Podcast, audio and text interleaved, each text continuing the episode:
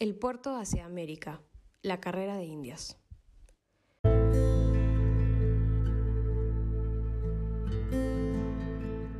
El puerto de Sevilla fue fundamental en la unión comercial entre España, América y Asia.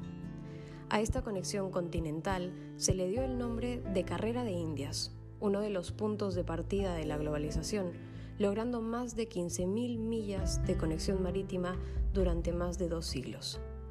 Los galeones eran barcos muy grandes que cruzaban el océano hacia estos continentes y fueron el vehículo fundamental de transporte hasta el siglo XVIII.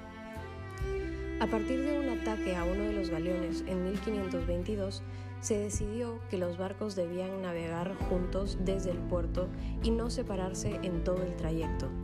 De esta manera se cuidaba el monopolio de la corona en los mares. El galón de Manila fue el nombre dado a las naves que cruzaban el Océano Pacífico y realizaban la ruta Manila-Acapulco-Manila, conectando así América con las Filipinas el galeón de Manila facilitó el monopolio y permitió construir la estructura del imperio.